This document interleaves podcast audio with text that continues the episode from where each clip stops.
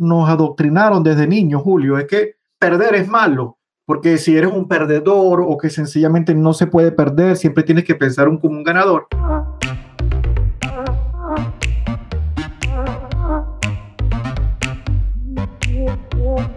Acércate a las finanzas de manera simple y consciente para que tomes el control y disfrutes tu vida con intencionalidad. Soy Julio Cañas y esto es Despierta tus finanzas podcast. Un espacio con reflexiones, conceptos y tendencias para impulsar tu bienestar financiero en tus propios términos.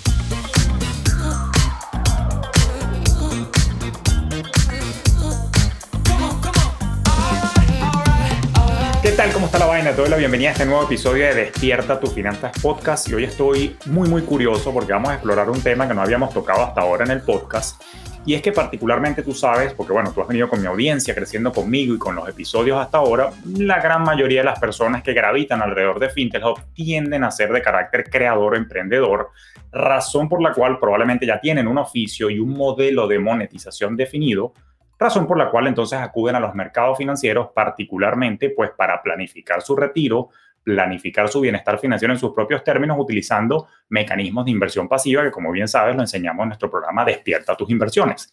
Sin embargo, debo reconocer que es necesario también que eduquemos a ese segmento de la población que tiene más corte intermediador y que por razones varias puede que sientan atracción más hacia los números, más hacia el análisis de estados financieros y particularmente sientan relativa atracción hacia el mundo del trading. Te cuento una anécdota.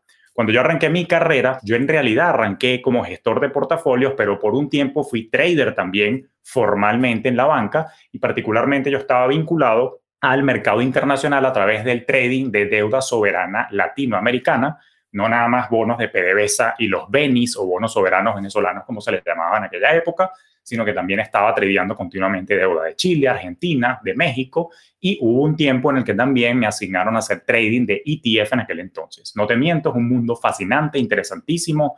Tuve el gusto de estudiar cursos de John Murphy, de temas de análisis técnico y poder entender cómo funcionan las velas japonesas y por supuesto como buen nerd numérico me disfruté mucho todo lo que era el análisis estadístico y el análisis de estados financieros. Me adentré entre lo que era el análisis fundamental también de las compañías, pero poco a poco, bueno, la vida me llevó por otros caminos y me fui ya por el ramo más gerencial, por el ramo de liderazgo y por el ramo de gestionar proyectos de inversión y patrimonial que ya no requerían de estas habilidades. Sin embargo, hoy las quiero desempolvar y estoy súper emocionado porque traigo acá a Despierta tu Finanzas Podcast a alguien que lo ha venido haciendo por muchos años, cuyo contenido respeto y que por supuesto comparte conmigo no solamente una serie de valores, sino también la pasión por la enseñanza. Y hoy te quiero presentar al profesor José Vergara, quien tiene ya años como inversionista y emprendedor, está radicado ahorita en Canadá y por supuesto conoce mucho de estos temas y es hora de que hablemos seriamente de esto porque hay mucho humo por ahí y es parte de lo que vamos a estar abordando. Así que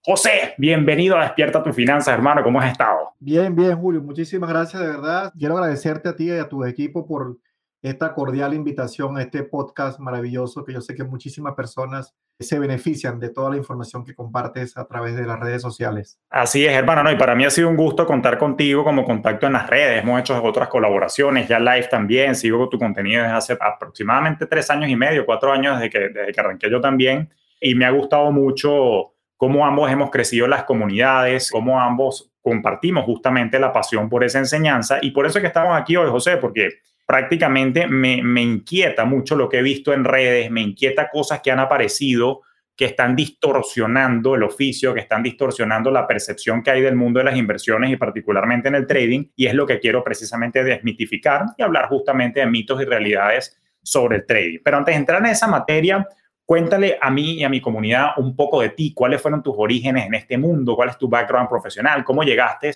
a ser el José Vergara que eres hoy en día. Bueno, mira, eh, yo siempre tuve intenciones, Julio, de estudiar estudios diplomáticos, es lo que me, apasionaba también, estudiar estudios diplomáticos o, una carrera que tuviera que ver con números. Por cuestiones de la vida, me tocó estudiar eh, ciencias náuticas, yo soy licenciado en ciencias náuticas en mi, en mi pregrado, en lo que es ahorita la Universidad Marítima del Caribe, actualmente se llamaba Escuela Náutica de Venezuela, que tiene su sede en Catia Yo soy un muchacho de un barrio de Barcelona, se va a estudiar a Katia Lamar a los 16 años y de verdad que fue un cambio muy, muy grande.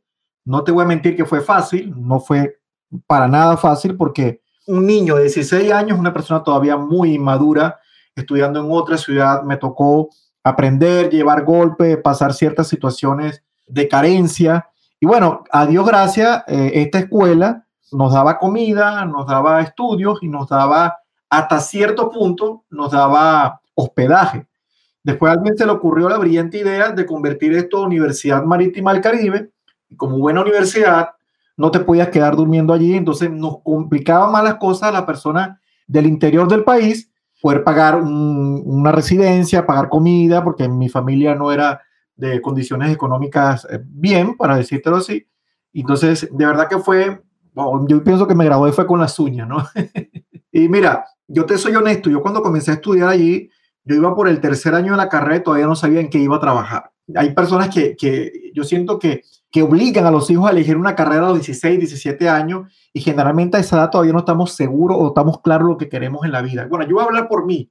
Yo no, sabía exactamente si, si eso era lo que me apasionaba o si lo, yo quería estudiar estudios internacionales o todos estos estudios de viaje de, de, irme a embajada es porque viajaban, ¿ok?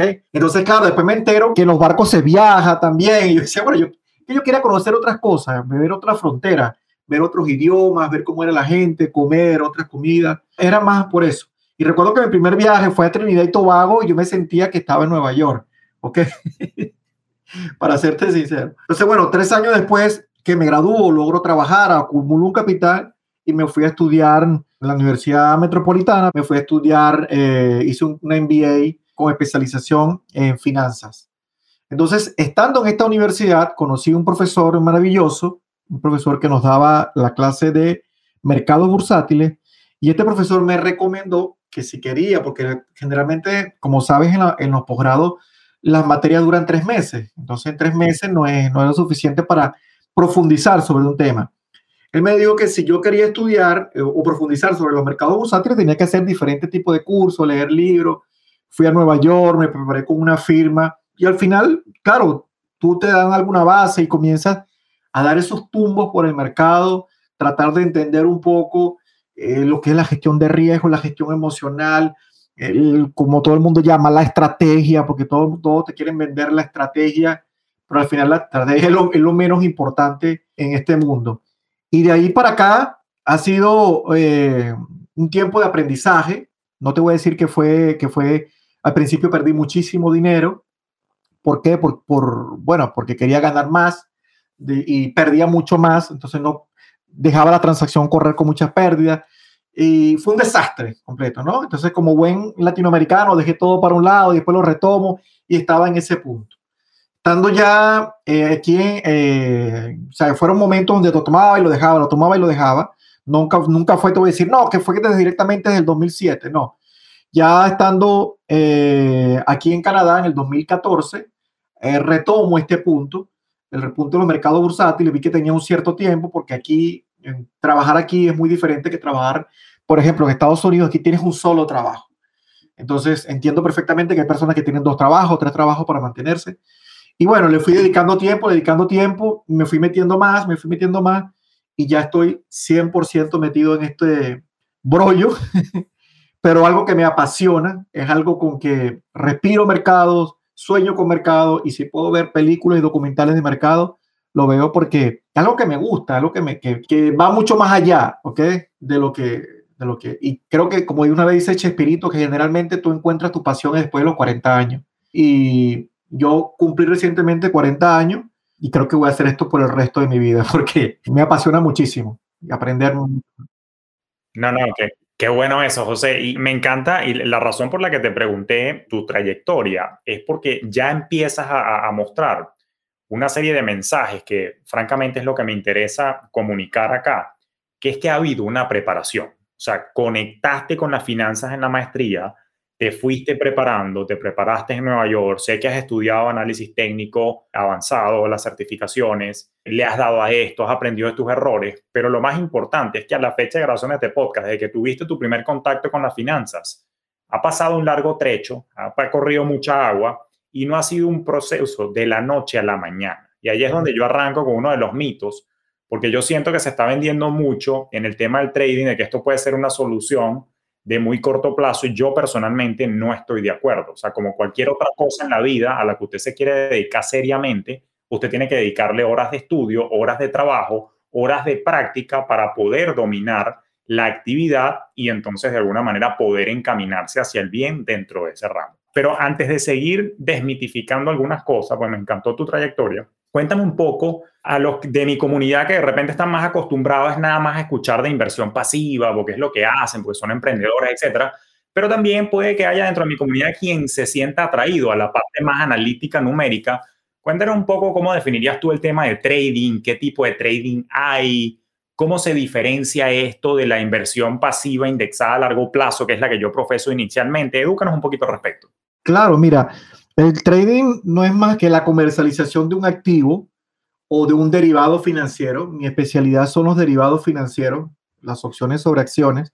Tú compras lo que todo el mundo te dice fácil, ¿no?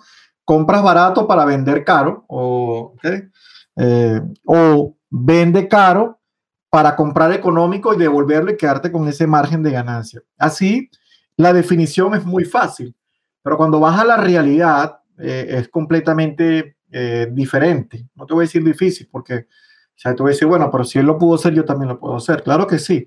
Completamente diferente porque te encuentras con la incertidumbre completa del mercado diariamente. bueno, la definición, la mejor definición del análisis técnico es el estudio de la psicología de las masas ¿Te imaginas si a veces uno se pone de acuerdo con su propia pareja? Imagínate ponerse de acuerdo millones de personas que tienen participación dentro de este mundo. Por eso los mercados tienen algo que se llama incertidumbre y es algo que siempre tienes que aprender a vivir con ello, con la incertidumbre que pueda ocurrir un movimiento a tu favor o un movimiento en tu contra y aprender a vivir con las pérdidas. Porque hay algo que nosotros nos adoctrinaron desde niños, Julio, es que perder es malo. Porque si eres un, eres un perdedor o que sencillamente no se puede perder, siempre tienes que pensar un, como un ganador. Y hay algo que es bien garantizado aquí, es que las pérdidas las vas a obtener. Pero ahí es donde te viene, ahí es donde comienza el profesionalismo en todo esto, donde tienes que aprender a gestionar las pérdidas, hacerlas pequeñas y las ganancias hacerlas más grandes, para que así, en un tiempo, en un largo plazo, las ganancias superen a las pérdidas y puedas quedar positivo en el mercado. Existen muchísimos tipos de trading o varios tipos de trading, para ser más, más honesto. Existe el trading, lo que se llama el scalping, que es solamente pequeños movimientos que busca el precio de un activo, eh, compras y vendes rápido, cuestión de, de, segundos o de minutos, todo depende del movimiento del activo o de la volatilidad de ese activo. Está el trading, el, trading intradía, que generalmente entran en la mañana o salen en la tarde, todo depende del movimiento. Es un trading un poco más, mm, más lento que el, que el scalping pero no quiere decir que sea más, más seguro, para nada, ¿no? Está el swing trading, que es el que hago yo, un trading poco más de días, a veces 15 días, una semana, a veces un día para otro, todo va a depender del movimiento. Para mí es uno de los trading más, bueno, es uno de los trading más aburridos, porque sencillamente compras hoy y esperas días y días y días y días a ver si te llega al, al, stop, es decir, si te, sal, te salta el stop, sales con pérdida o sales con beneficio también. Y bueno, de esa manera, y está el otro tipo de trading, que es una inversión más a largo plazo, que yo también le digo a las personas que sería es el lugar más correcto por donde comenzar, que es invertir en fondos indexados de mercados americanos, o si vas a invertir en un fondo sectorial, dirigirte, por ejemplo, a un sector como el sector de salud, que es un sector más defensivo, el sector de consumos básicos, que es otro sector más defensivo, el sector de energía, que lo hemos visto todos estos días eh, subiendo por todas estas situaciones que entre situaciones geopolíticas. Entonces, es la manera de generalmente entrar en este mundo. Y tú lo dijiste muy bien, en cada punto de los trading, porque no hay uno malo ni uno bueno, en cada uno amerita una preparación completa para poder generalmente obtener un beneficio porque tú lo que quieres convertir es el análisis técnico en dinero. Eso es lo que estás buscando. Generalmente todo esto lo hacemos por dinero. Te puede apasionar lo que haces, pero, pero el, el, fin común es el dinero. ¿Sí? Entonces tú dices, bueno, tienes más libertad que otra persona. Bueno, yo al menos no le rindo cuenta a nadie. Eso es la libertad.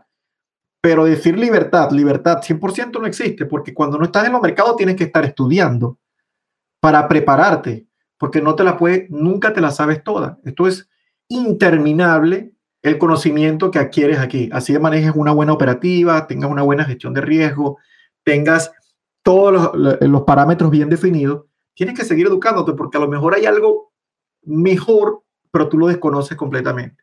Sí, totalmente, y estoy de acuerdo contigo. Y, chamo, qué bueno lo, que acabas de decir, porque aquí sale otro mito, ¿no? Y ya le vamos a dar un pelo, un poquito más de palo a, los temas de las redes más adelante en la conversación, pero una de las cosas que yo veo es que justamente a mí la palabra libertad o la frase libertad financiera a mí me gusta, pero yo siento que se ha prostituido mucho, que se ha mal utilizado, no se le está dando el trato respetuoso que debería tener la frase aspiracional pero particularmente con el tema del trading, ahorita que hablas tú de los grados de libertad, coño, entonces no, todo el tiempo es un carajo, una caraja, una computadora sentado en la punta de un yate o en la arena de la playa, que no digo que no pueda funcionar el wifi y hacerlo desde ahí, pero que pareciera que todo fuera un relax cuando en realidad hay una seriedad detrás de la actividad que como tú bien dices implica estudio, implica preparación de mis días de trader, yo recuerdo que, como creo que lo mencioné hace rato, yo, yo me tenía que coño, sentar con el libro de John Murphy de, de análisis técnico para entender cómo se lee una vela japonesa, entender los patrones,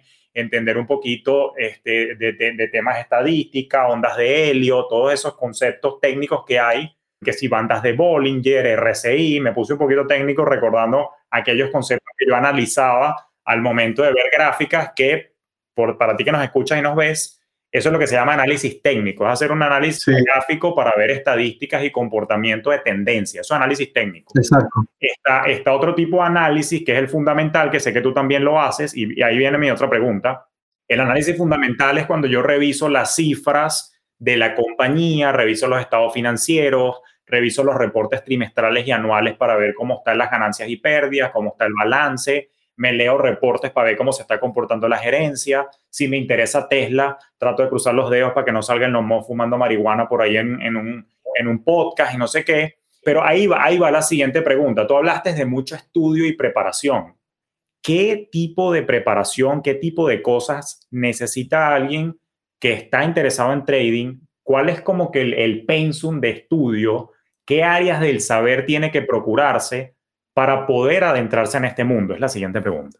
Bueno, perfecto. Mira, existen muchísimos libros que una persona puede profundizar desde lo básico hasta lo, hasta lo avanzado, ¿no? Eh, generalmente es que no existe una carrera que decir, yo voy a estudiar a la universidad para ser trader. Eso no existe. Eso no existe. Esto en realidad, alguien te puede crear un pensum completamente de, de hacer trading, de, hacer, de ser trader, pero cuando vas a la realidad es completamente diferente. O sea, una cosa es enseñarte a cazar un mamut a que estar frente al mamut, ¿ok? Cazándolo. O sea, imagínate, te, digo una, analogía para hacer esto. Si existen certificaciones o existen asociaciones en los Estados Unidos, como la, como la, como las CMT, ¿ok? Como la CFA, donde te avalan, te certifican como analista técnico o como analista fundamental. Eh, estas certificaciones, por supuesto, eh, tienen una seriedad, tienen, eh, tienen un aval de que tienes el conocimiento básico, el conocimiento intermedio, el conocimiento avanzado cuando ya entran en la parte de ciclos, en la parte de burbujas, que es mucho más macro el estudio. Cuando tú vas y generalmente a las redes y te encuentras que, como tú lo dijiste muy bien, una persona te quiere vender la parte de libertad financiera haciendo trading en la playa, yo te voy a hablar de mi experiencia. Eso es imposible hacer trading en la playa. Mira, yo me quedé atrapado ahorita en Cancún porque me agarró el COVID allá y, tuve que quedarme 15 días más. A Dios gracias me llevé mi computador, pero tú no te puedes concentrar. Te voy a ser honesto, tú no te puedes concentrar. Tú quieres ir a bañarte, pero también tienes que tienes una responsabilidad porque a lo mejor yo manejo portafolio de clientes privados, manejo mi propio portafolio entonces todo eso merita una preparación. Y la palabra libertad financiera, yo digo que la libertad financiera no es estar eh, en una hamaca todo el día mm, moviendo el pie. Generalmente la palabra libertad financiera te permite a ti poder elegir el trabajo que amas y hacerlo. Porque tú puedes ser libre financieramente o económicamente, ya está bien solvente, pero pues, a lo mejor a ti te apasiona hacer panes, o a lo mejor te apasiona, eh, no sé, vender repuestos, de carro porque ese es tu mundo y te gusta, pero tú lo puedes seguir haciendo. Entonces, por eso está bien, bien, bien, esa palabra libertad financiera no está bien definida, ¿no? Es como igual que la palabra éxito, ¿no? Yo soy exitoso. Bueno, a lo mejor yo también soy exitoso, pero mi éxito difiere completamente del tuyo. Entonces, en ese punto. Entonces, mira, sí tienes que leer, hay buenos libros, como tú lo acabas de nombrar, de John Murphy, hay tal, tal libro del, del nuevo vivir del trading, del profesor Alexander Elder, que te habla un poco de tecnicismo, pero también te habla un poco de la parte emocional, la parte psicológica, porque generalmente cuando las personas comienzan acá y se dan cuenta que el tercer mes no le funciona como ellos creen que le iba a funcionar, tiran todo y dicen, esto no es para mí. Palabra que, para mí, esa, esas palabras, esto no es para mí, pienso que ha matado muchas, muchas personas exitosas, porque no se dan el tiempo suficiente para aprenderlo bien. Entonces, es una lástima porque y todos vienen inmediatamente por dinero, pero primero permítete aprender para luego poder sacarle dinero a esto. Si tú estudiaste economía, tú tuviste que estudiar cinco años para poder efectivamente luego trabajar como economista en un banco o trabajar en una sede de, como consejero. Porque igual si eres doctor, 10 años, 11 años para poder luego generar dinero. Entonces las personas creen que un curso de 8 horas te van a enseñar todo para poder generalmente ganarte 50, como te lo dicen ellos, genera 50 dolaritos, 100 dolaritos, 300 dolaritos. Y bueno, así tú, mira, es un ingreso extra que vas recibiendo allí. Eh, para mí el mercado bursátil es el sitio más difícil para hacer dinero fácilmente. Eso yo defino el mercado bursátil. El sitio más complicado para hacer dinero fácilmente. Porque existe una alta probabilidad, por eso se toca el punto de probabilidad en el nivel 1 del CMT, al final del libro se toca el punto de probabilidad. Porque la gente no ve esto como probabilidades, sino se imagina la piscina, se imagina la playa, se imagina con la computadora, pero no entiende el término de probabilidad, que lo creo que lo dan, no sé, en todas las carreras, pero yo lo vi en, en el posgrado, lo vi en estadística 1, ¿de acuerdo? Pero de esa manera yo defino todo este punto. No, no, totalmente, interesantísimo. Y, y fíjate qué curioso porque aquí hay realidad ya hemos hablado de unos mitos, por aquí surge otra realidad, tienes que formarte en la parte de análisis técnico, tienes que formarte en la parte de análisis fundamental.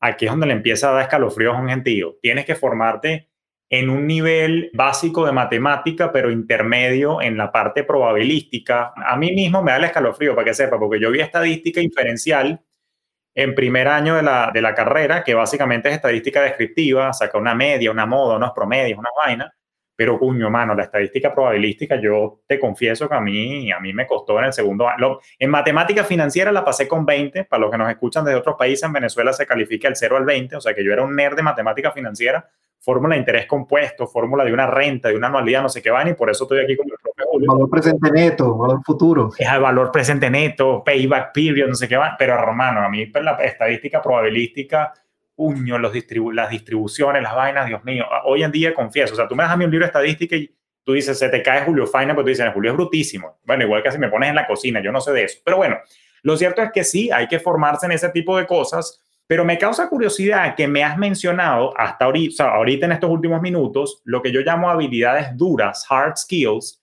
pero al inicio de nuestra conversación me mencionaste unas vainas de habilidades blandas. Háblame un poquito de esa formación en la parte de la psicología, gestión emocional, del trading, porque a veces hay una sub y baja que no todo el mundo tiene estómago para eso. ¿Cómo te controlas? ¿Cómo aprendes eso? Mira, yo eh, algo, algo que tengo seguro cuando me siento frente a la pantalla y me toca operar, me ah, pues toca abrir transacciones, yo lo primero que verifico es cuánto voy a perder en la transacción. ¿Cuánto voy a perder?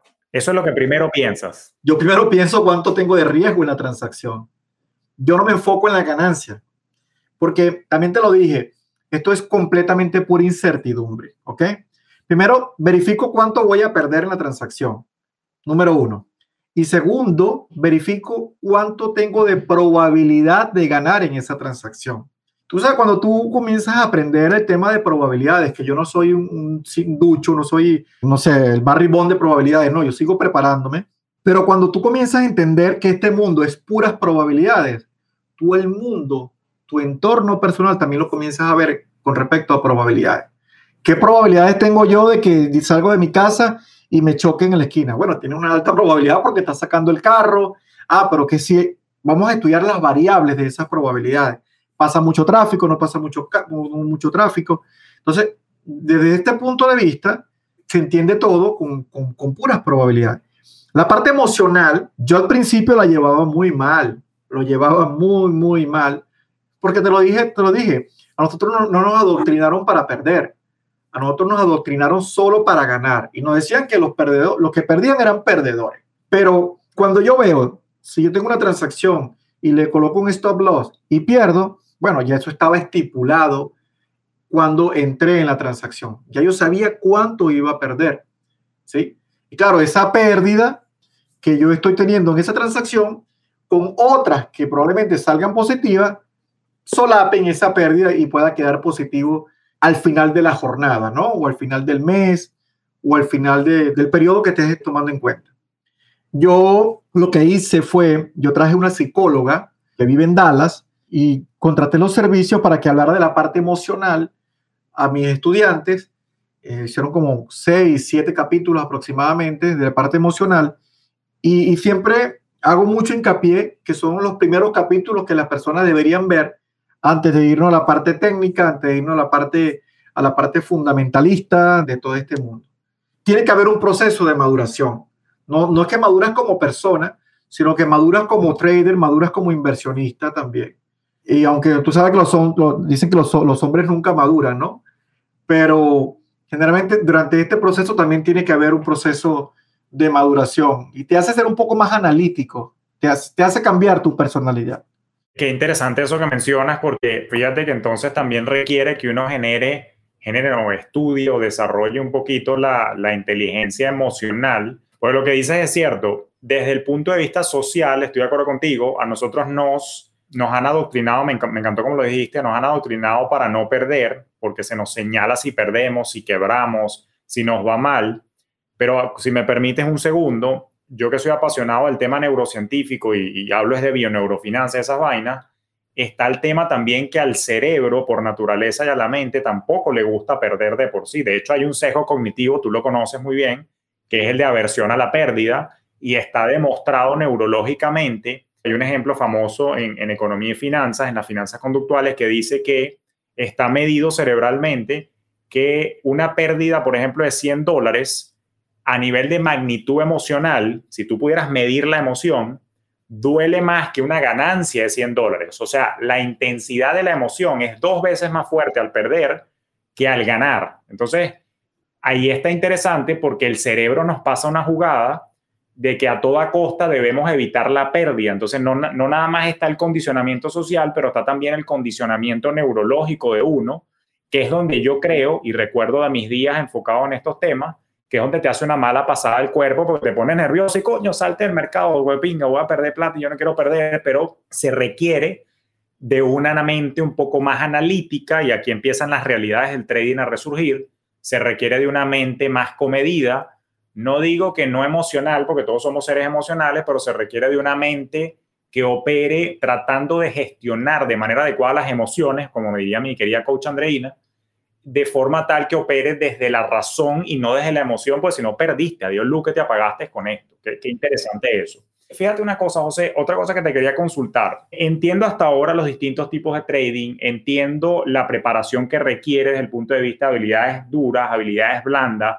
No es una vaina que se hace de la noche a la mañana. Tú tienes tiempo en esto, tú mismo nos dijiste que hubo una época que lo, lo dejaste, pero como te apasionó lo retomaste, cosa que es perfectamente válido.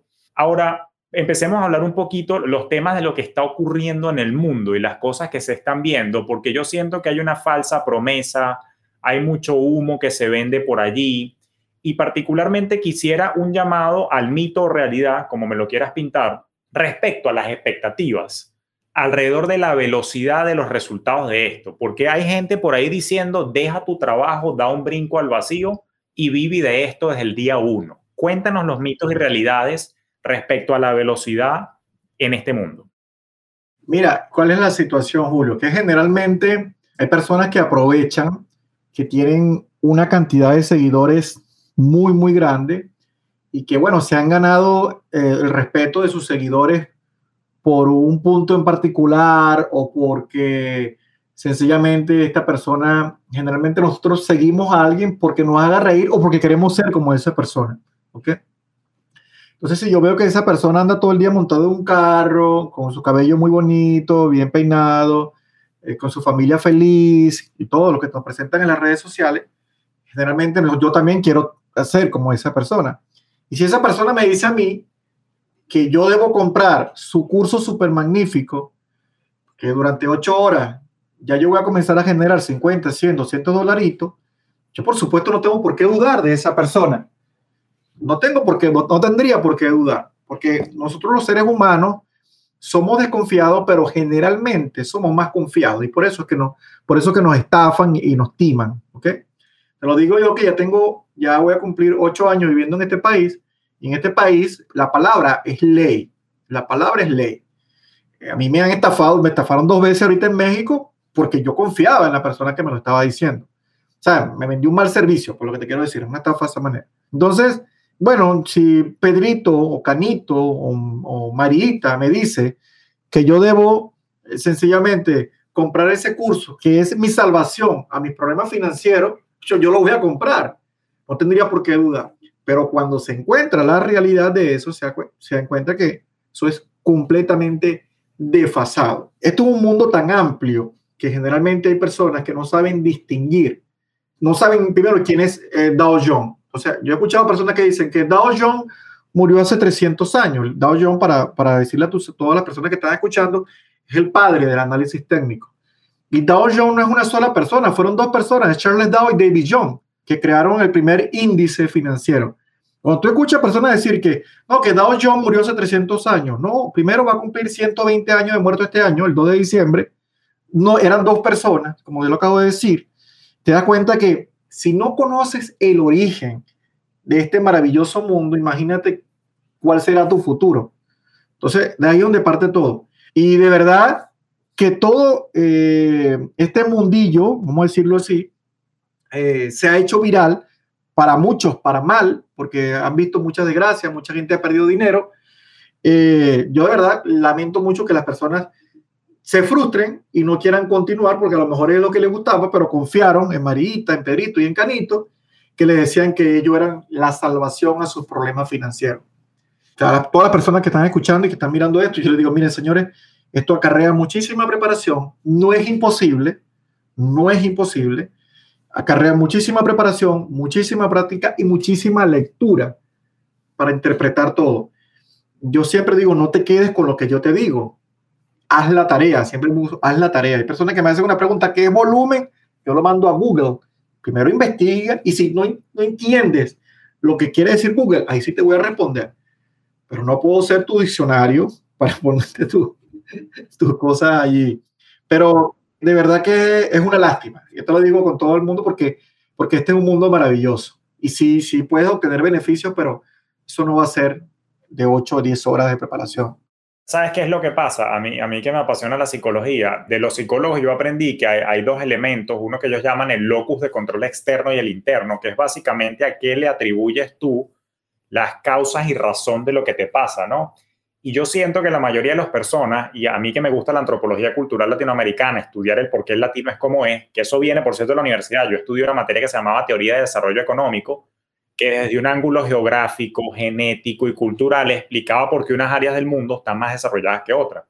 Y cuando estudié las teorías a nivel cultural, entendí que de alguna manera el latino, que es una sociedad más tribal e interdependiente, por ser interdependiente, tiende a atribuir la fortuna que tiene, como quieras definir fortuna, a lo que le rodea y lo que pasa y que otro lo ayude y lo salve. Y si a eso tú le sumas que a Latinoamérica la conquistó España y venimos de la mentalidad patriarcal de que alguien nos manda, el latino, por definición cultural, está buscando algo allá afuera que lo salve. Y esto no nada más pasa con trading. Eso pasa con la industria multinivel, que tiene sus negocios legítimos y sus negocios ilegítimos. No podemos tildar a todos de lo mismo. Pasa con el mundo del emprendimiento también. Que coño, que hay veces hay unos por ahí emprendedores vende humo que, que creen que coño, que montó un negocio y eso playa se botella y la vaina no es así. Entonces, claro, ¿qué es lo que ocurre? Que la gente está constantemente buscando salvación en pegarla con alguna actividad y particularmente estos seres inescrupulosos se están apalancando en esa vulnerabilidad emocional de las personas para venderles una idea de que pueden tener resultados de su salvación a todas sus penurias, cuando en realidad, cosa que hacemos en Fintelog, ves que primero tienes una pésima relación con el dinero, no has actualizado tus creencias y no tienes claro ni siquiera hacia dónde quieres ir ni qué es lo que te gusta, que te puede gustar el trading, te puede gustar el emprendimiento, pero no has definido por dónde quieres ir. Entonces, ¿qué es lo que ocurre? A mí me molesta y me estoy afrancesando, me molesta que hoy en día, coño, veo que si a la esposa de un cantante que se ofreciendo cursos y huevona y no sé qué, o sea, y, y te escucho a ti que te vienes formando desde el año 2007, que te has sacado certificaciones analíticas, en mi caso que tengo licencia para operar y que por la bendita regulación me tengo que quedar callado un poquito de vainas, porque para que lo sepas tú que nos escuches y que nos ves, los que tenemos licencia no podemos hablar de ciertas cosas y tenemos que tener cuidado con lo que decimos respecto a los mercados de capitales para que no sea interpretado como una recomendación indirecta. Por eso es que tú nos escuchas a José y a mí, si conoces el contenido de José y conoces el mío, Tú ves que a cada rato él y yo estamos diciendo, esto no es una asesoría, esto es simplemente con fines educativos e ilustrativos, a cada rato lo estamos diciendo. Pero vienen entonces estas carajas o un carajo con unos cuadritos a poner una foto en el carrazo, no sé qué, y aquí estoy haciendo trading de que lo aprendí de no sé quiéncito y te voy a traer un curso de ocho horas para que cambie tu vida de la noche a la mañana. Eso no existe, hermano. Eso no existe y yo me siento a veces en desventaja porque porque la regulación me limita para empezar que yo no soy frontal y yo no me voy a poner a pelear con nadie en redes sociales, pero porque la misma regulación me limita, me cuesta salir con algún tipo de contenido que apacigüe eso, pero bueno, por eso estamos en este espacio de podcast que es libre de, de, de, ese tipo de cositas para justamente ilustrar y ojalá que, que, mucha gente más se eduque. Y a ti que nos escuchas, coño, comparte este contenido, ¿ok? No solamente dale like, sino que compártelo para que más gente que conoces en tu entorno que lo están jodiendo vengan a escuchar los mitos y realidades de este tema. Ahora, José, ¿cómo te sientes tú? A mí me encanta ese nombre que tú les pusiste de Canito Trader. ¿Qué mensaje les mandas, o sea, a la audiencia para que estén pilas y que no me lo joda un Canito Trader por ahí? Mira, eh, yo siempre decía, Canito Trader es esa persona que tú acabas de nombrar, ¿ok? Una persona que está en un carro mostrándote los cuadritos, diciéndote que o, se va a un viaje a, no sé, a Dubai o cualquier cosa, te muestra toda una, utilizas palabras rimbombantes para que este mundo, como que las ballenas, los tiburones están entrando. Son palabras que si tú te revisas los tres libros del CMT o del CFE, ninguno te habla de ballenas ni de tiburones, ¿ok?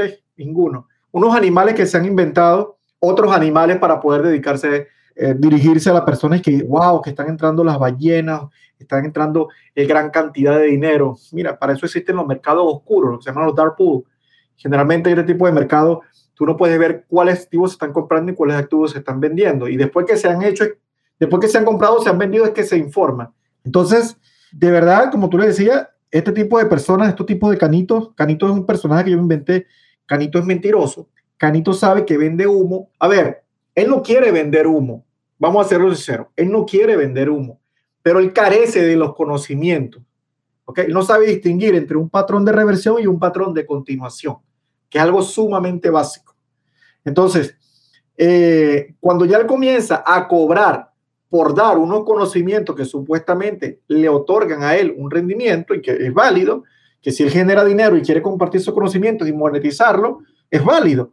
Ahora, de que tienen los resultados, de que tienen los conocimientos verdaderamente fundamentados y técnicos, no los tiene. De que te quiere decir de que el puede comer en todos los restaurantes que él come, probablemente tú no lo vayas a hacer, que te lo estoy, estoy siendo sincero. Eh, porque el que entiende perfectamente lo difícil que es generar dinero en los mercados bursátiles a nivel de trading especulativo, no despilfarra el dinero como se puede despilfarrar, porque te cuesta, te costó mucha preparación, te cuesta a veces, es más estudio, te cuesta saber que probablemente no sabes cómo va a ser la próxima transacción, si va a ser ganadora o va a ser perdedora. Entonces tú no puedes celebrar con una ganancia y no puedes estar en una montaña rusa emocional. Hoy estás feliz porque ganaste, pero mañana estás triste por una pérdida. Mira, si tú me preguntas a mí cómo va a terminar la transacción que yo monté ayer para salir este jueves, yo no tengo ni la más remota idea. Lo único que tengo seguro es sé cuánto voy a perder. Es lo único que tengo seguro. ¿Y cómo vaya a terminar las próximas transacciones? No tengo idea, no tengo ni la más remota idea. ¿Por qué? Porque esto es puras probabilidades. Yo puedo tener un 99% de probabilidad de ganar, pero yo tengo un 1% de probabilidad de perder y yo pierdo y puedo perder. Entonces, si vemos este mundo o si empezamos a leer las probabilidades, toda la, la parte de estadística descriptiva o ver probabilidades, entender lo que es la media, la moda, la mediana o lo que es sencillamente, sí, media, moda y mediana, saber, saber que esto va más allá de un cursito de que te quieren vender para ir a ganarse 200 dólares y tú quedarte entrampado allí.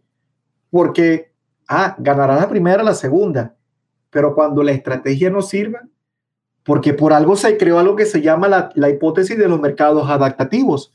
Los mercados no son iguales todo el tiempo. El mercado no es igual el año pasado que este año. Entonces, ah, entonces la estrategia no me sirve que me enseñaron el año pasado porque los mercados comenzaron a cambiar, es decir, comenzaron a ser mercados bajistas y me vendieron estrategias alcistas o viceversa. ¿Cómo hago con un mercado cuando está en rango? Es decir, lo que se llama un mercado choppy. Es decir, que no sube ni baja, se queda en un rango allí, en, un marco de precio. Va, va, mucho más allá de la estrategia. Va muchísimo más allá de la estrategia. Entonces, yo espero que las personas, antes de tomar la decisión de comprar una capacitación, sea con Canito, sea conmigo o sea con cualquier persona, siempre he dicho, mira, lee primero para que tengas los criterios suficientes para poder evaluarme como profesor. Porque a lo mejor yo te puedo estar vendiendo humo completamente. Yo te puedo estar diciendo palabras rimbombantes como que, ballenas y osos y todo este, este enfoque zoológico que habla todo el mundo, pero a lo mejor estoy vendiendo es completamente humo. Entonces, el año pasado proliferó una cantidad de artistas vendiendo trading y se ponían después que ese fulanito trader, todo trader, o sea, un gran familión de traders. ¿Dónde están esos artistas ahorita? ¿Dónde están todos esos artistas que te querían vender y que mucha gente quedó, quedó perdió dinero, pero a ellos no les importa, Julio. A ellos no les importa porque al final ellos ganaron el dinero. El que quedó atrapado fue el tonto el idiota que confió en el artista. Entonces, que, diamante, que super rubí, que Saiyajin y que tres diamantes arriba. Hermano, aquí en el trading no existe nada de ese tipo de, ese tipo de rango. Aquí eres bueno o eres malo. Y ya sucesivamente. ¿Eres bueno o eres malo? Entonces, o eres un trading, trader muy bueno, que genera rendimientos súper eh, grandes, como yo sigo a Mark Minervini, como Jack Swagger, que son market wizards, que son eh, sabios del mercado, tienen más de 40 años de trayectoria y que lo que yo veo de estas eminencias, porque son unas eminencias, ¿qué tomar de ellos? Pero yo me voy a voltear a ver un artista que un día se está tomando un, milkshake, un batido verde para estar flaquito y luego está trotando. Después voy a hacer trading con mi equipo. De verdad que yo lamento mucho y decreto hoy, decreto hoy en este podcast, que las personas que tomen ese tipo de taller, tipo de seminario, no sé cómo demonios lo llaman, o tipo de curso, van a terminar muy mal, porque se van a ir inmediatamente al mercado y el mercado tarde o temprano te pone en tu sitio, porque por eso tienes que ser un, tienes que tener, desarrollar primero las partes blandas para poder meterte en este mundo. ¿sí? Ser humilde, entender que el mercado es el máster y que él te dice, él te dice, hasta aquí usted llegó a esta transacción, toma tu ganancia, toma tu pérdida, sabes distinguir entre una desaceleración de tendencia o no sabes distinguir entre una, una aceleración de tendencia como yo le decía hoy a los estudiantes, aquí estoy viendo un patrón, decía yo, estoy viendo un patrón de una, de una vela mariposo, probablemente un inicio de tendencia, lo ideal de un analista técnico es que te montes al inicio de tendencia y te bajes al final. Pero tú sabes lo difícil que es eso. Eh, es por eso, eh, amerita mucha preparación. No es imposible, no es imposible. Yo tengo estudiantes que ya tienen dos, tres años conmigo y de verdad, te lo digo, ahorita son analistas, analistas de la academia, son gestionan portafolios privados que a mí se me asignan, una certificación que tengo aquí en Canadá para llevar estos portafolios. Se han ganado mi respeto, se han ganado mi, mi, mi, mi consentimiento y, y, son analistas y llevan portafolios privados bajo mi supervisión. Pero no es así que, vamos, vámonos para allá a meternos. Sí, es que fíjate, otra vez vuelves a reiterar el tema, o sea, e, es, formación, es certificación, son horas de estudio, es sudores, es inteligencia emocional, es administrar todo este tipo de, habilidades blandas y duras que no se logran de la noche a la mañana y que, bueno, reitero, lamentablemente esta gente se está aprovechando de la vulnerabilidad de muchos, otros caen en, y voy a decir el nombre frontalmente, por ahí, bueno, tú y yo, tú y yo la, la, atacamos hace año y medio juntos, me acuerdo. Había una academia que cambió de nombre después, no sé qué cosa, IM, Mastery Academy, esa vaina, que después terminó siendo una estafa también. Alguno de estos artistas lamentablemente estaba representando este tipo de cosas. Y yo lo que digo es, para ti que nos escucha, bueno, probablemente mi audiencia del podcast ya está curtida con esto, pero la invitación a todos los oyentes y a ti que nos ves, comparte esta vaina para el que no lo sabe, esa es la importancia de esto. Es que, pana, si tú ves que te vienen con el tema del curso, pero te están más insistiendo es en que reclutes a otros, a que empoderarte a ti con las herramientas. El negocio eres tú. El negocio son las personas que estás reclutando. Entonces, quiero aclarar algo y lo digo con toda la responsabilidad pública. Hay industrias multinivel y lamentablemente hay estafas que fungen como multinivel. Eso no quiere decir que todas las multinivel son estafas, quiero aclarar eso, hay que cuidar a eso, porque de paso yo vengo a la industria de seguros que es multinivel y la industria de seguros no es estafadora. Pero ¿qué quiero decir con esto? Que entonces, coño, tienes que estar pendiente que si te están, coño, si están insistiendo en reclutarte, reclutarte, reclutarte, algo raro hay. Entonces ya huye de eso. Segundo, ¿qué coño sabe un artista o la esposa de un cantante? ¿Qué coño sabe de mercados si ni siquiera tiene las certificaciones? si ni siquiera tiene los años de estudio, si ni siquiera pasó por una pinche maestría de finanzas, si ni siquiera se ha dado sus golpes y peor aún, sin ni siquiera tener los años encima, porque te digo una vaina y lo hablo desde la perspectiva no de trading, sino también de inversión pasiva, que es la que más enseño yo en mis programas por la naturaleza de mi audiencia. Brother, cuando hay un mercado alcista, todo el mundo es un genio. Cualquiera dice, es que yo compré barato y vendí caro hice unos reales. De bolas, coño, tu pepa. Si tienes un mercado alcista, que bueno, ahorita con la pandemia naturalmente la cosa cambió, pero por ejemplo, antes de empezar la pandemia, coño, pana, la vaina viene subiendo desde que salimos de la crisis subprime 2007, 2008, 2009, todo el mundo es un genio cuando la vaina sube. La vaina es consistentemente cuando tienes 15 o 20 años aguantando pela, como tú dijiste, que los mercados son adaptativos y que tú de alguna manera tienes inteligencia y coeficiente de adaptación para adaptar la estrategia. Entonces, como dices tú, se venden unas estrategias extemporáneas que no funcionan y que no son estandarizables, engañas a un grupo de gente por los resultados que tuviste meses anteriormente y ahí es cuando caen todos, como dicen en mi tierra, como unos chigüires, precisamente porque se dejan joder. Entonces, coño, me exalto porque es un llamado al despertar de la conciencia y abrir los ojos que como el profesor Vergara está diciendo, la vaina no es coser y cantar, señores, la vaina es una actividad para la cual hay que prepararse y es una actividad que requiere dedicación, que aquí voy con la siguiente pregunta. Yo siento, José, que el hecho de que hayan emergido aplicaciones como Robinhood, que de alguna manera tú y yo sabemos que saben de psicología, saben de persuasión y han gamificado el mundo a través, por cierto, de un objetivo noble que es democratizar el acceso con el cual estoy de acuerdo. Pero, pero los coñitos yo los estudio. Yo tengo Robinhood acá y estoy hablando como la funcionalidad de la plataforma ellos te mandan indicativos, está subiendo la acción de no sé qué, o sea, los carajos están incentivando a la toma de decisiones emocionales e impulsivas y no a un análisis. ¿Cómo te sientes tú con esta proliferación de aplicaciones juguetonas en torno al mundo del trading y las inversiones? Mira, ellos saben muy bien lo que están haciendo, porque cuando llegó la pandemia, tú sabes que muchos eh, casinos cerraron. Y hay gente, hay gente que, que, bueno, que es ludópata porque hay gente que vivía metido en los casinos y que, bueno, que ahora que han abierto ciertos casinos han vuelto a los casinos.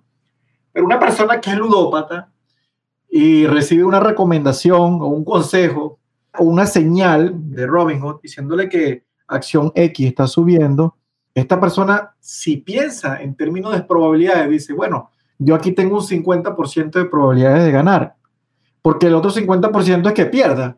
Y tengo más probabilidades que en el casino. En el casino tengo una milésima de probabilidad de ganarme el jackpot o de ganarme las cartas o ganarme lo que vaya a jugar. Por eso una persona que va al casino, o debería saberlo, tiene que ir con el fin de divertirte un poco y de gastar el dinero, pero no ir a buscar una riqueza y si la pega, bueno, mira, huye porque la vas a perder otra vez.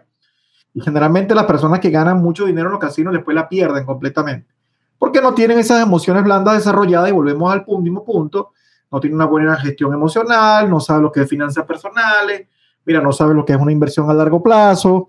Entonces vuelve otra vez al mismo estado de pobreza y vuelve en ese ciclo. Por eso hemos visto generalmente que las personas que se ganan la lotería terminan pobres completamente, mucho más pobres de lo que ya eran. Entonces, con el fin de poder democratizar la inversión, yo lo veo muy bien, pero la persona antes de meterse, porque es que te empiezan a preguntar después que están metidos, ¿no? Comienzan a comprar acciones que recomiendan o que muestran en las redes sociales. Ese es otro punto. Que mira, que yo estoy entrando en tal punto. Yo no sé ustedes, pero yo estoy entrando aquí. Bueno, esto se llama, esto se llama un, un pump and dump. Eh, bueno, que esta persona está tratando de bombear la acción con la cantidad de tontos que van a comprar la misma. Esta persona sube dos o tres dólares, se sale y después que se sale lo dice, ya yo me salí y se viene esa broma para abajo completamente. Bueno, eso lo hace Elon Musk con la criptomoneda y, lo, no lo puede hacer con el mercado porque una vez lo intentó y lo multaron. Bueno, lo intentó, no lo hizo y lo multaron con 10 millones de dólares, que para él no es nada, pero, pero igual salió multado. Entonces, yo siempre digo a las personas, no sigan consejos de las redes sociales, no sigan consejos ni lo que yo publico. O sea, no, no, no, si yo entro en una transacción y la pongo en Twitter, no, no entren, solo analícenla y vean, montanla en demo, en práctica. ¿Qué es lo que sucede, Julio? Yo ayer se lo decía a un chico, mira, aquí tienes que practicar como mínimo seis meses. O sea, por eso es mucho tiempo. Y bueno, hermano, tú no te vas a montar en un avión y vas a manejar un 747 de manera inmediata. Yo tengo licencia para manejar buques de gran calado y a mí, yo para poder obtener esa licencia, tuve que pasar por muchísimos simuladores, practicar lo que es un timón, hacer timón en, canales, o sea, en fin, muchísima práctica de horas para que me pudieran hacer, eh, firmar las horas de, de, timonel para poder luego que me avalaran exactamente todas esas horas. Entonces nadie quiere practicar, todos se quieren ir meter inmediatamente porque, porque bueno, porque Canito, porque Marita, eh, la, la mujer del cantante ahora dice que sí se puede generar dinero con esto, 67 videos, 8 horas de clase y ya vamos para adelante a generar 50 dólares. Entonces, cuando la realidad es mucho más allá. Yo de verdad no hablo mucho de Robinhood, te soy honesto, porque no vivo en los Estados Unidos. No creo que sería una aplicación que utilizaría por todos los temas legales que ha tenido, por todo el tema de, sí, que, que, le ha hecho ciertos halt, algunos activos. El profesional, si va a especular en los mercados, no lo hace con aplicación lo hace con brokers profesionales, macros, que tú te puedes mudar a la China y cambia tu dirección fiscal, inmediatamente se adaptan. Y está bien, a ver, Robinhood para invertir a largo plazo, dejarlo allí. Y bueno, tienes que ver, leer muy bien las eléctricas pequeñas, cuánto es lo máximo que ellos te pueden en caso de que, se, que te tiren un caído y mesa limpia. Creo que son hasta 500 mil dólares. Ahí para allá no metas más dinero porque ya dinero que no te van a responder y te vas con otro broker. Y siempre es bueno tener dos o tres brokers de seguir invirtiendo, invirtiendo y capitalizando si lo estás haciendo a largo plazo. Pero a nivel especulativo, no lo recomiendo para nada. Además, no es profesional hacerlo, por muchas herramientas que yo tenga. No es nada profesional. Sí, no, totalmente de acuerdo contigo. Yo de hecho tampoco lo recomiendo, sin embargo, que como estudioso, evidentemente, de la conducta humana, yo que sé un poquito de, de, desarrollo digital y de interfaces de usuario, por cosas de la vida me tocó ver una materia de innovación en el posgrado justamente entendí exactamente cómo ellos han utilizado el concepto de la gamificación, que es una tendencia, para ti que nos escuchas y que nos ves, es una tendencia de convertir en algo agradable y con un, tono de jueguito cualquier experiencia digital y particularmente en Robinhood te lo hacen muy facilito con las notificaciones, la compra y la venta, pero sin duda no es algo que yo tampoco recomendaría para, ni siquiera, al menos yo, para temas de largo plazo tampoco.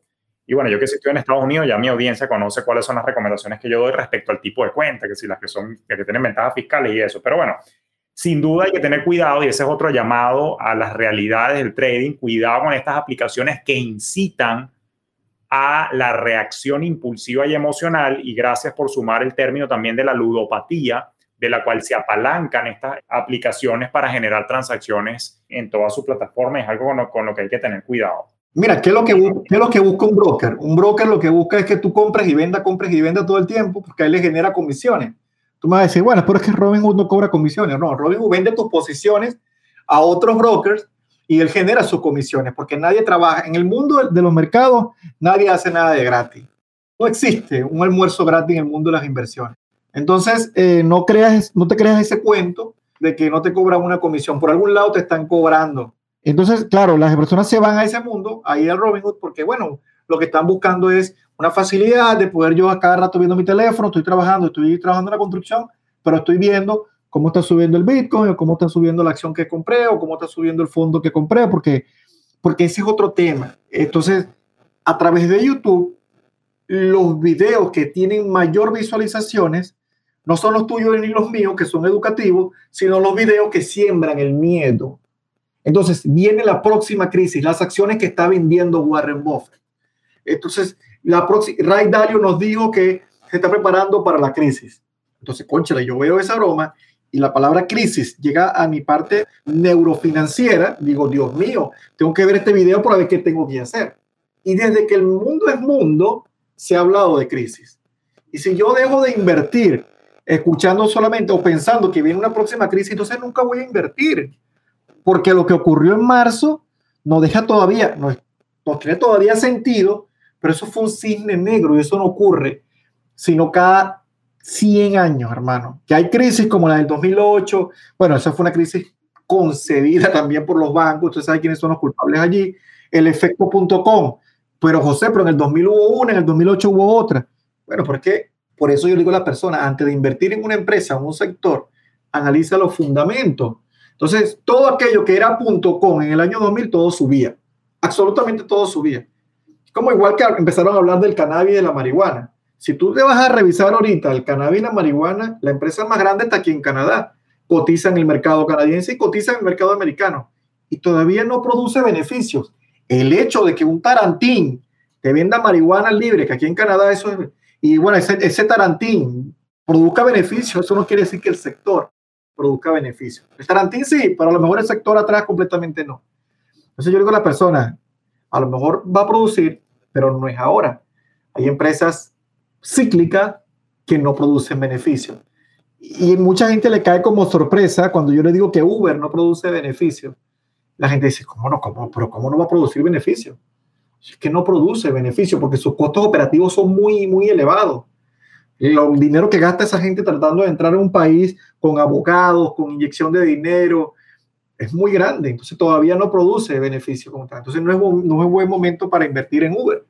Hay gente que le choca eso te choca y tú dices, bueno, mira, dale chola, métete tú y después me cuentas cómo te va. Ah, pero si la acción sube, tú dices, pero viste que la acción subió. Es que la acción no es la empresa, ni la empresa es la acción.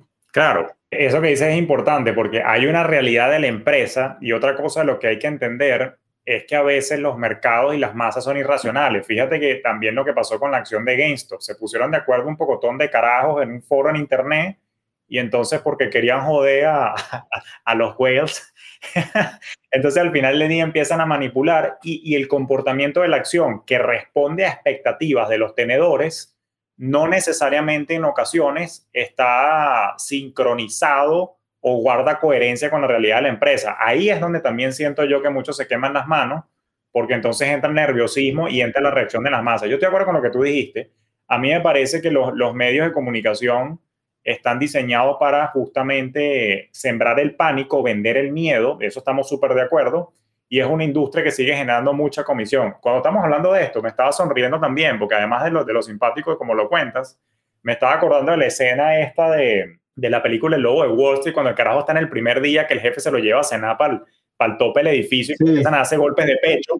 Y el carajo le dice, Ferris wheel, commission, motherfucker. O sea, eso es lo que tú tienes que generar como broker que por cierto, esa era una práctica un poco hostil, por así decirlo, en los años 90, pero ahora se digitalizó esa vaina, entonces no vayan a creer que la vaina es gratis. Claro, no, es que mira, justamente hoy yo mostraba, nosotros cerramos una transacción hoy, la transacción yo la cerré con un 80% de rendimiento, y, lo, y frente a los estudiantes, pues yo no tengo nada que ocultar, yo prefiero que a mí me sacrifiquen por decir la verdad a que me sacrifiquen por decir la mentira, porque la mentira tiene patas cortas. Y algo que yo me he caracterizado es como operar en vivo frente a los estudiantes. Decidimos hace dos años abrir una cuenta con 20 mil dólares, decidí yo frente a ellos y que ellos vayan viendo cómo esto es un negocio que puede ir creciendo paso a paso. Bueno, la cuenta ya la doblamos, ya la cuenta va por 40 mil dólares. Y yo le dije, yo, esa cuenta yo no le voy a hacer retiro, le voy a seguir haciendo crecer, porque ningún negocio, generalmente, cuando tú montas un negocio, tú no vives inmediatamente de ese negocio. Sería, sería lo maravilloso pero no, no podemos decir que tú vas a vivir de ese negocio. Cuando ya esa cuenta llega a 100 mil, bueno, yo pensaré hacer cierto retiro. Entonces, hablando del tema de las comisiones, ya no es, ya no es tan hostil, pero sí es más tranquilo y pequeño. Y son 6 dólares, 4 dólares, 1 dólar. Si son 6 contratos, son 6 dólares. 6 dólares yo. Y 6 dólares millones de personas que entraron. Y al final, los, entre los brokers se matan por, por captarte, porque saben que eres una persona que vas a estar comprando, vas a estar vendiendo y le vas a estar generando dinero a ellos, porque ellos quieren que tú compartas, compartas parte de la ganancia con, con sus comisiones, porque a ellos les, no les interesa si ganas o pierdes, porque a ellos lo que, les interesa es, y por eso es que Robinhood te, te hace ese pop-up, con el fin de que entres, compres y ellos verán tu posición y se sacan su comisión también. Eso es, eso es un negocio. ¿Qué es malo o es bueno? Bueno, mira, yo pienso que debe evaluarlo generalmente la persona que está comprando la posición. Pero al final, el mundo es un negocio. Todo el, todo el mundo es un negocio. Como dice el dicho, money never sleep, el dinero nunca duerme. Pero uno tiene que ser un poco más inteligente o un poco más racional a saber que generalmente no es mi entrada, no es lo que estoy buscando, que debo ser un poco más, mm, más tranquilo y evaluar lo que si me está proponiendo el broker se va adaptado a lo que yo generalmente hago. Entonces, de verdad que el mundo de las comisiones nunca va a desaparecer, nunca, nunca va a desaparecer, porque si no los brokers, ¿de qué viven los brokers? Y como tú dices, basado en la película esa, esa película de lo que es actualmente, todo sigue siendo igual, entre más regulado, menos regulado. Vimos acciones como que yo perdí mucho dinero con la acción de esta del café chino, este que después dijo que ellos habían falsificado sus statements. Ahí, ¿Qué aprendí yo? No te metas en una acción que apenas comienza a cotizar en el mercado. Ese fue mi aprendizaje. Lo aprendí caro, caro, caro, caro, pero eh, lo aprendí. Y por eso cuando comienza una empresa a cotizar en el mercado, ni la veo, ni la veo. Entonces, hay empresas que tienen buenos crecimientos, sí, pero todavía no producen beneficios. Y eso es lo importante que uno tiene que aprender a evaluar. Y eso no te lo va a enseñar el artista de moda que te está vendiendo el curso de trading, ni este tipo de cuestiones multiniveles que te quieren ofrecer la libertad financiera. No, mira, tú no vas a ser libre, más bien vas a ser más, vas a ser más bien más preso de todo. Totalmente, brother. Y, qué bueno. Era que me siento muy cómodo, como siempre, con, compartir contigo. A mí esta hora me ha pasado volando, pero me agrada la, la, manera objetiva y real y sin pelos en la lengua con la que lo explicas. Por eso compartimos los valores de ser directo y no estar adornando las vainas y desmistificando lo que hay. Ahora, ya cerrando, José, ahorita que estábamos hablando de películas, se me ocurrió la pregunta. ¿Qué películas de mercado te gustan? ¿Cuáles recomiendas para la audiencia? Vamos a darle tarea, ya que los dos somos profe, que no se vayan de aquí sin tarea películas que queramos recomendar para que las vean y, y, se disfruten las dinámicas de mercado y cómo está funcionando. Mira, tú me, tú me vas a llamar un fiebrúo, pero yo he visto, yo he visto La Gran Apuesta, que en inglés se llama The Big Short. Big Short ¿eh? La he visto como unas 20 veces. interesantísima, sin duda. Sí, sí, mi esposa, se, mi esposa se cabrea, mi esposa dice, otra vez lo mismo. Porque yo dije, cada vez que veo encuentro algo diferente. ¿okay? La gran apuesta, Big Short, es una buena película, buena película que, que, te dice lo que sucedió en el año 2008 o un poco lo que sucedió en el año 2008.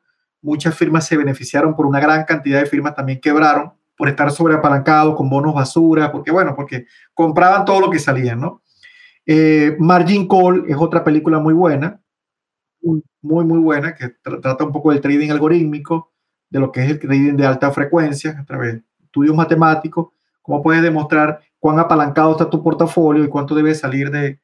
De verdad que es muy, muy buena ese margin call. Y la gente que no sabe lo que es un margin call, generalmente es, es lo que el broker te aplica cuando tú estás sobreapalancado y estás perdiendo una gran cantidad de dinero, el broker te puede cerrar las posiciones para él tomar su dinero porque no va a perder dinero. ¿okay? Es un margin call, generalmente. Ahí te lo digo, no me da pena decirlo, una vez me lo aplicaron el margin call. Claro, eso, no, eso pasa, eso pasa. No me da pena porque, porque generalmente yo aprendo, yo aprendí fue de los errores y sigo aprendiendo los errores.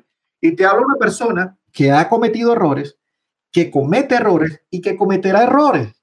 Porque el día que esto pase, seré un cyborg, entonces programado. Claro. ¿sí? Entonces no, no, no tomo decisiones en base a veces a las emociones. Y por supuesto, la película esta de Wall Street, ¿okay? una película no recuerdo ahorita el nombre de los actores para decir. Michael Douglas, pero, pero la, estamos hablando de la 1. De la 1, de la 1. Sí, sí, la 1, la 1, ok. Sí, de Michael Douglas, exactamente, Wall Street. El carajo como a la 1, 2 de la mañana llama al carajo y dice, mira, me gané un millón de dólares. O me gané no sé cuántos millones de dólares, no me acuerdo ahorita, en el mercado asiático, ¿qué tal?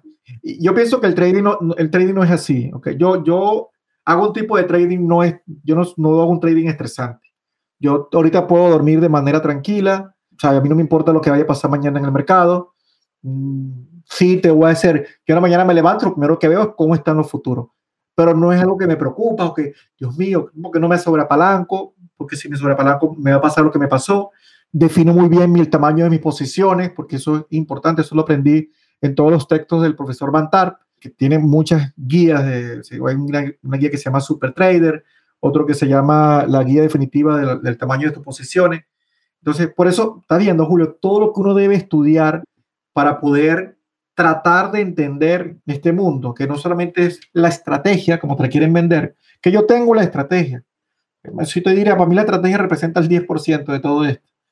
La parte psicológica, la parte emocional, la parte del tamaño de tus posiciones, control de riesgo, son, son algo que tienen mayor peso que la estrategia. Porque mi estrategia puede ser una basura de estrategia.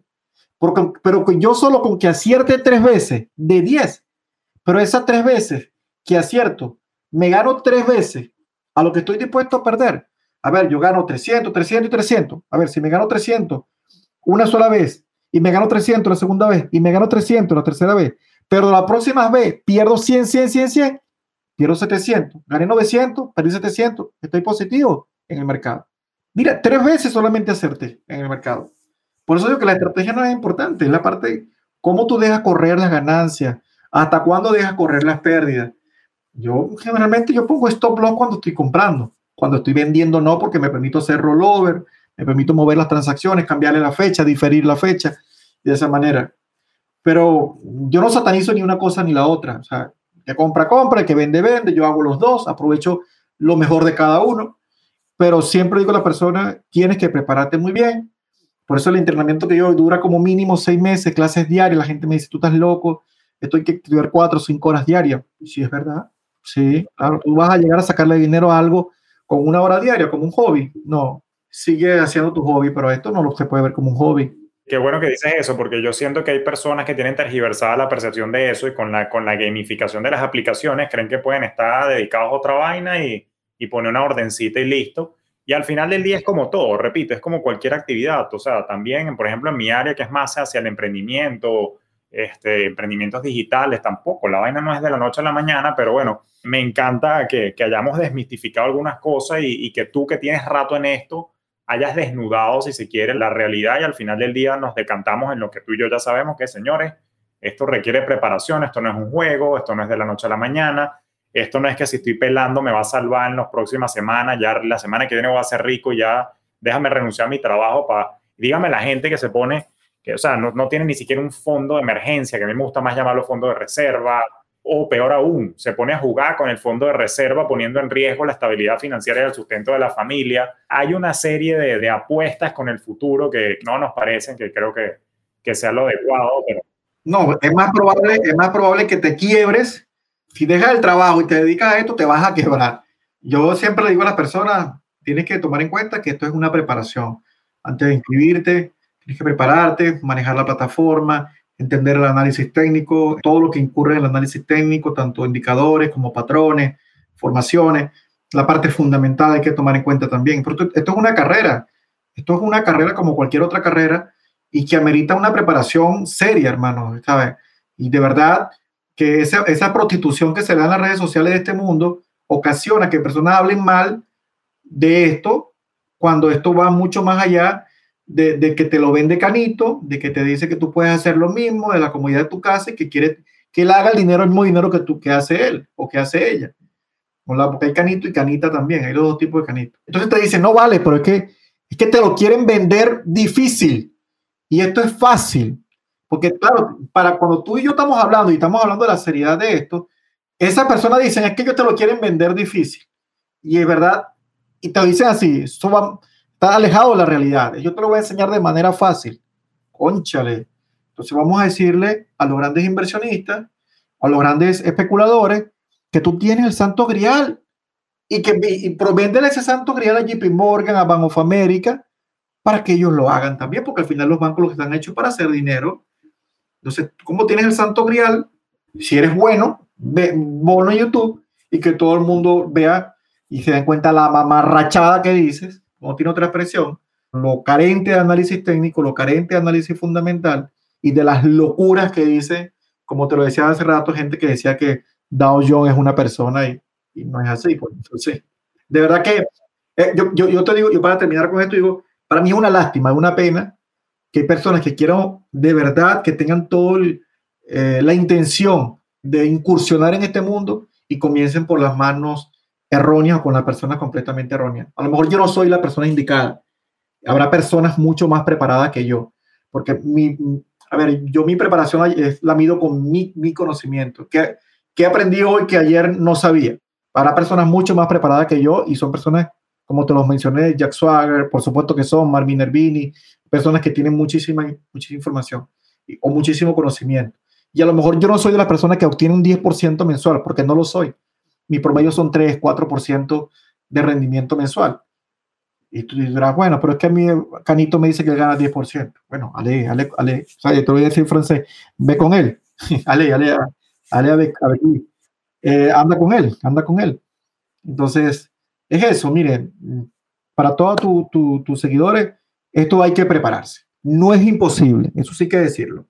No es imposible, pero sí tienes que prepararte muy bien. Mucha lectura. Mucho, yo tenía un profesor que decía eh, mucho, mucho trasero pegado a la silla.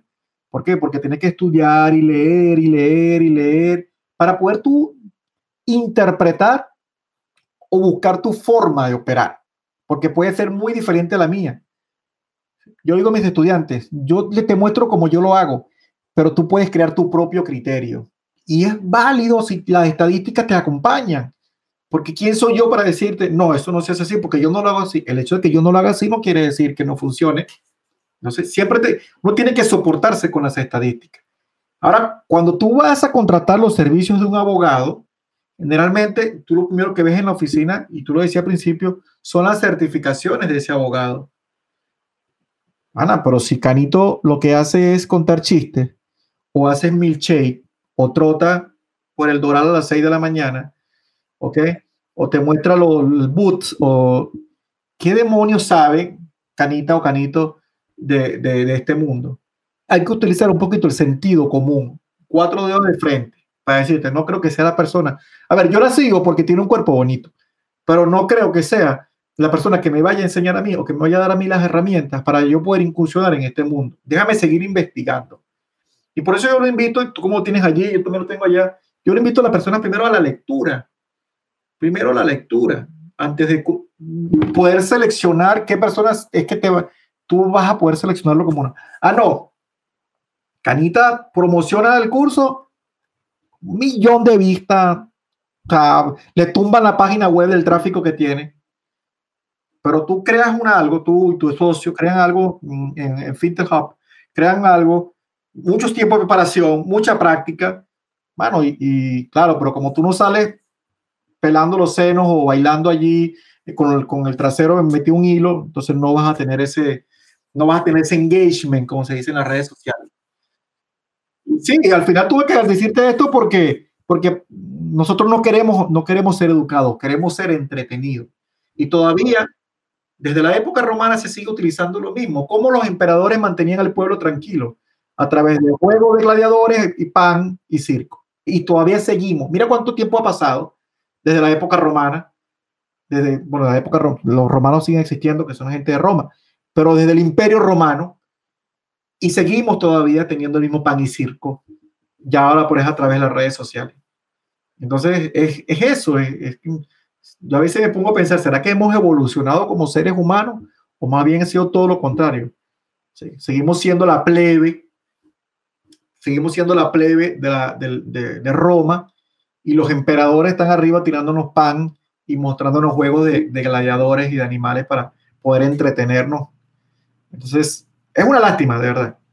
No, no, son preguntas que también, que también me hago y, bueno, suerte que bueno, para ti que nos ve y que nos escucha, evidentemente está más que probado que tú tienes la conciencia despierta, pero si nos sigues acompañando hasta acá, viéndonos y escuchando, la mayoría lamentablemente no entiendo esto, así que una vez más la invitación es a que compartas este despertar y estos mitos y realidades, porque aquí se habló a calzón quitado de cómo es en verdad la vaina del trading y no como te lo quieren pintar por ahí los artistas. O sea, a mí no me resta más que agradecerte por tu tiempo y siempre grato intercambiar ideas contigo, escucharte.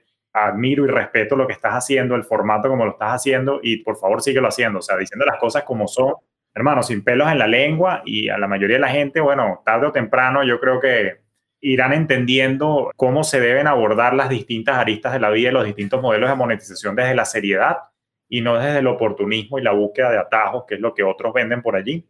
Sé que mucha gente está aprendiendo los golpes, lamento que no hayan querido evitarlos, pero bueno, señores, viralicemos lo bueno, esa es la invitación, viralicemos la razón, viralicemos la conciencia y viralicemos el despertar. Así que, José, de verdad que mil, mil gracias, hermano, que se repita y sigamos colaborando juntos para poder educar e impactar a nuestras audiencias. Muchas gracias, Julio. De verdad que siempre agradecido con tu cordial invitación y bueno, tú sabes que también yo comparto la forma como tú dices las cosas porque debe ser a calzón quitado. Personas que no les gustará, que quieren un poco más palabras adornadas, palabras rimbombantes, pero esa es la realidad de, todo lo que uno se encuentra, ¿no? Y que a veces provoca uno explotar y decir, bueno, mira, esto no es... Pero tú dices, bueno, hay algo que se llama karma. La vida se encarga tarde o temprano de, de esas personas que juegan con la esperanza de otra persona. Y eso es lo más bajo de un ser humano poder jugar con la esperanza de otra persona. 100%, hermano, 100% de acuerdo. Bueno, para ti que nos escuchas, gracias por tu paciencia y por acompañarnos hasta acá, como siempre. Si esto te dio valor y te despertó curiosidades, pero también te aclaró o despejó dudas entre mitos y realidades aquí compartiendo con C, coño, por favor, dale like a este video, dale like al episodio, compártelo en tus redes sociales y por supuesto no dejes la oportunidad de lado para dejarnos un rating. Ayúdanos a viralizarlo. Bueno, chicos, a que estas cosas lleguen a las audiencias que necesitan todavía ese acompañamiento, ese despertar, para que, como dicen en francés, no me lo jodan por allí. Así que de nuevo, José, gracias. Será hasta un próximo episodio de Despierta tu Finanzas Podcast, donde seguiremos construyendo tu bienestar financiero en tus propios términos.